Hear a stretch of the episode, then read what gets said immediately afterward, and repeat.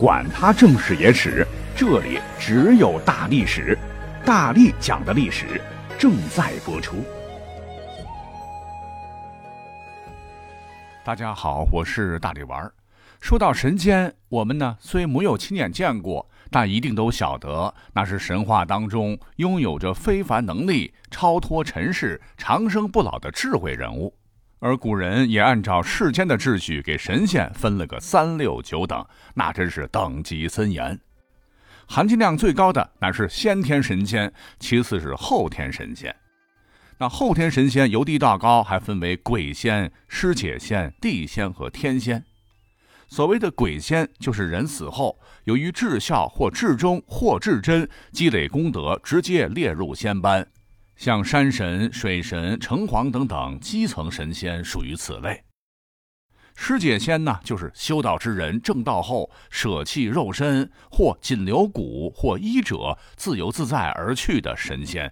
如古书《抱朴子内篇论仙》称：“方是李少君病死，久之汉武帝令人发其棺，无尸为衣冠在焉。”此君呢，便是古人认为的成仙去了的尸解仙，而地仙就是厌居尘世，继续用功不已，最终悟得大道，登上大罗天，是解脱无类的仙人。他们呢，可以随时随地的聚散元神，天上人间神通广大，任意寄居。再往上走一个层次，就是地仙传道人间，道上有功，人间有行，与造物同参，经万古而不朽。乃其一旦功行满足，受天书以反洞天。像当年孙悟空大闹天宫时，各路神仙从玉皇大帝、王母娘娘、太上老君、太白金星，到托塔李天王、巨灵神、哪吒三太子、九曜星君、四大天王等等，就属于住在统领三界内外、无尽虚空宇宙运转的天庭之中的列位天仙。但天外有仙。后天神仙呢，还是略逊于先天神仙。先天神奇呢有很多，比方说名气最大的混沌未分、鸿蒙宇宙中诞生的盘古，以及一日中七十化变，以黄泥仿照自己团土造人，后因天塌地陷、大火熊熊、洪水滔滔，是荣采石一步苍天，最终挽救了人类的女娲。哈哈，这些呢都听着挺创世的。不过呢，跟咱们老百姓油盐酱醋茶、衣食住行息息相关的，主要还是后天神仙之中的鬼仙、尸解仙、地仙啥等级的。原因呢很简单，他们等级低呀。古人觉得跟人民群众的感情最近、最接地气嘛，所以呢，从古至今，传统民俗都把他们列为被天庭派到人间，呃，分工不同，但任劳任怨护佑我们的各位神仙们。尤其是在人间，那万家灯火，家家都有房子、有院子、有宅子，只要有人入住，古人呢就给咱们安排了好多神仙跟我们一起住。只不过是有些我们还晓得，有些呢随着时代和历史的发展，早已经被我们遗忘他们是谁了。譬如大家伙很熟悉的，咱们过年的时候呢，大门上贴的门神。是左右各一，紫点环眼豹目，虬须浓眉的尉迟恭，白面凤眼鹰目，长须剑眉的秦琼，金盔金甲淡黄袍，五谷传承盼甲涛，威风凛凛杀气高，是五虎上将命难逃，驱邪避鬼魏家护宅一肩挑。除了保安大队长，还有负责各家烟火的灶王爷，名气也挺大的。那如今民间供奉的灶王爷，乃灶君和夫人一对老夫妻呀，是慈眉善目的形象。可是呢，这个灶王爷不光是只管烧火做饭，谁家里的大情小事他也是热心管起来，俨然是一家之主，街道大妈。哈，那每到腊月二十三小年的时候呢，灶王爷都要上天述职，汇报这家人的善行或者恶行，是上天言好事，下界降吉祥。别看管的那都是芝麻绿豆大点的事儿，但是也属于低级的天仙。讲到这儿，还有更好玩的啊！家家户户不都是有五谷轮回之所吗？主管茅厕的也有神明啊，唤作厕神，就是看护大家拉屎撒尿。而且厕神传说呢，还是一位唐朝人，唤作子姑，而是一位女性。讲真啊，让一个女子在旁边老看我露屁股、拉屎撒尿，总有点不好意思的了。那这位子姑为何会干了这份苦差事呢？说是在大唐武则天垂拱年间，在今天的山东莱阳县有一个叫做何梅的姑娘，人称子姑，可能呢是喜欢紫色衣物吧。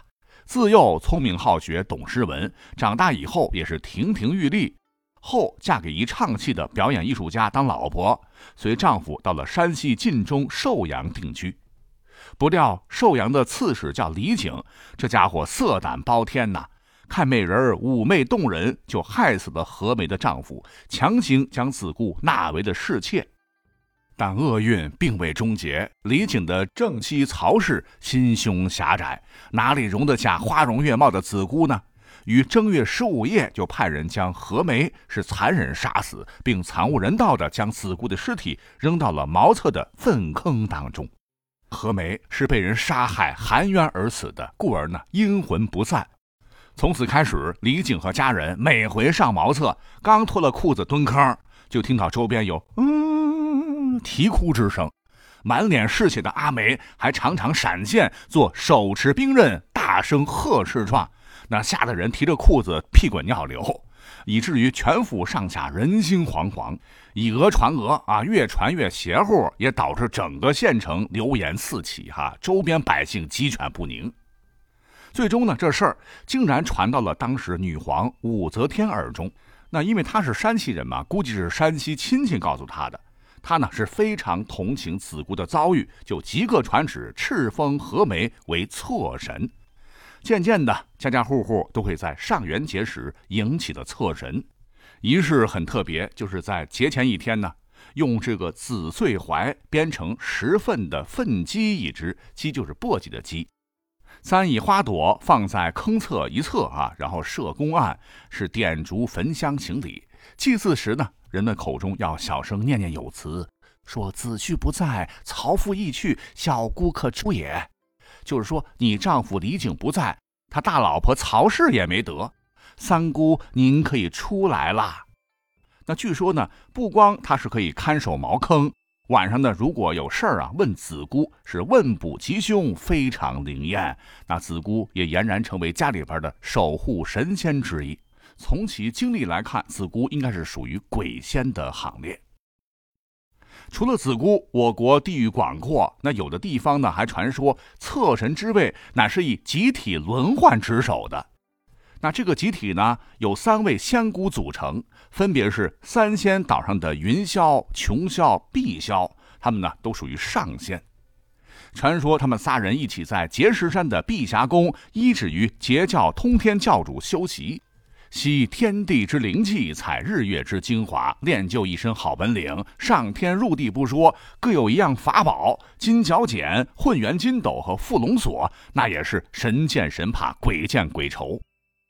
如果论三霄娘娘这三个人的整体战斗力合一块儿，从《封神演义》可以看得出来，竟然能够阻止封神仪式进行，可以与元始天尊不相上下，在神仙中蛮嚣张的。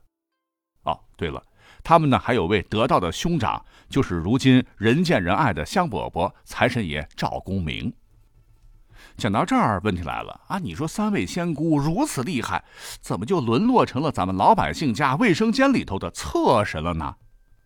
原来在《封神演义》的故事当中，最厉害的云霄被乾坤圈镇压，碧霄、琼霄接连殒命。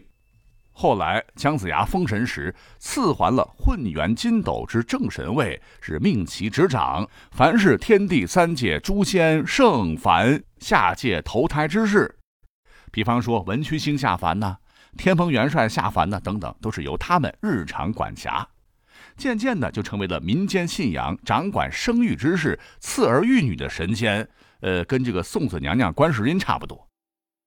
可能呢是由于古时候啊生小孩很原始的了，稳婆呢会先准备热水桶给咕咕坠地的血滋呼啦的婴儿清洗身子，那这个桶呢被称作净桶。由于这个净桶是木头做的大水桶，跟这个木马桶很像，啊，又或者古人认为人一出生啊就要食五谷杂粮，上厕所所排泄的氯肥也是上好的肥料，发酵之后播撒田间，以滋养五谷生长。那这就是一个循环嘛。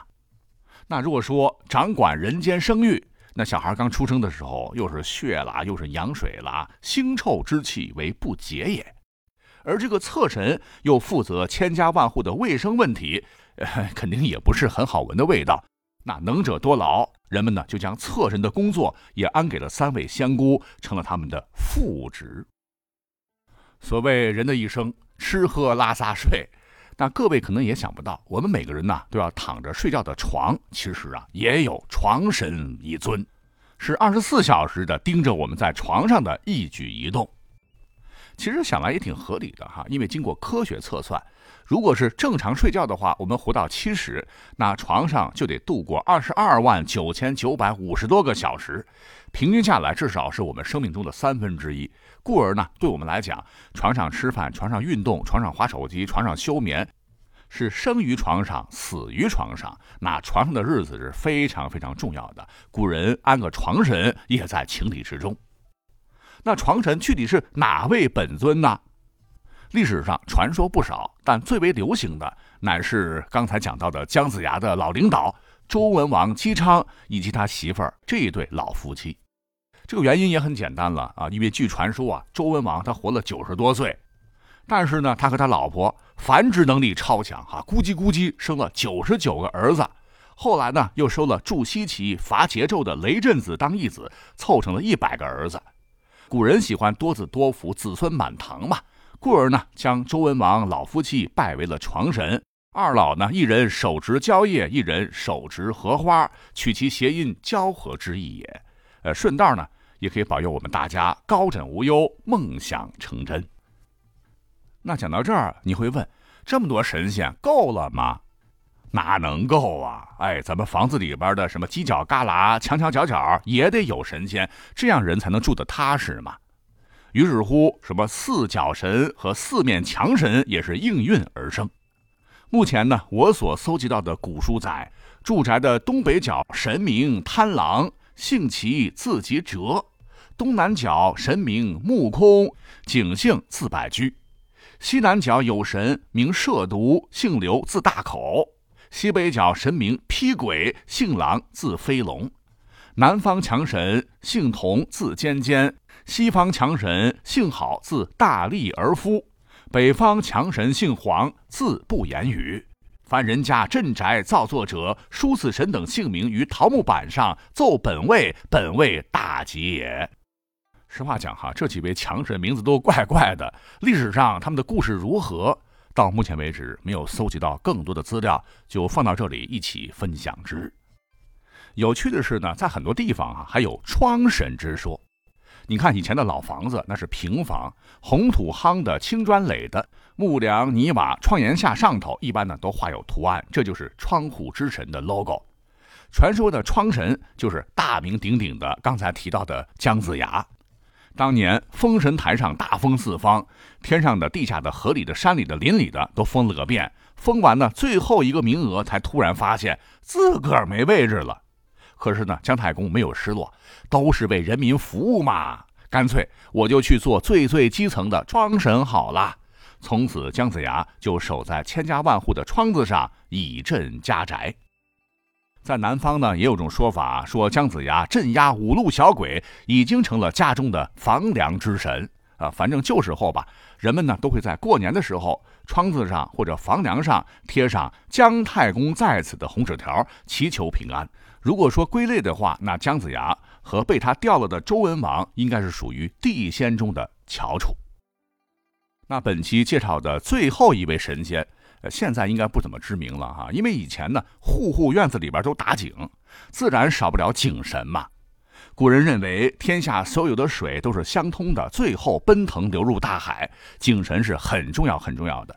每逢大年三十都得祭祀井神。呃，因为老人家这一天呢，要去向东海龙王报告供水情况。井神的说法，历史上看很多了哈，但最有名的要数举井的柳毅。根据《巴陵县志》记载，说唐朝仪凤年间，也就是高宗李治时，有个书生叫柳毅，赴长安应考，名落孙山。回家经过陕西泾阳时，就遇到了一位奄奄一息的牧羊女，当时是血滋呼啦的，浑身被打的是遍体鳞伤啊。这姑娘就说：“我乃是泾阳小龙王之妻，遭受家暴，流落至此，相公您救救我吧。”柳毅受龙女之托，就来到洞庭湖，找到了举井。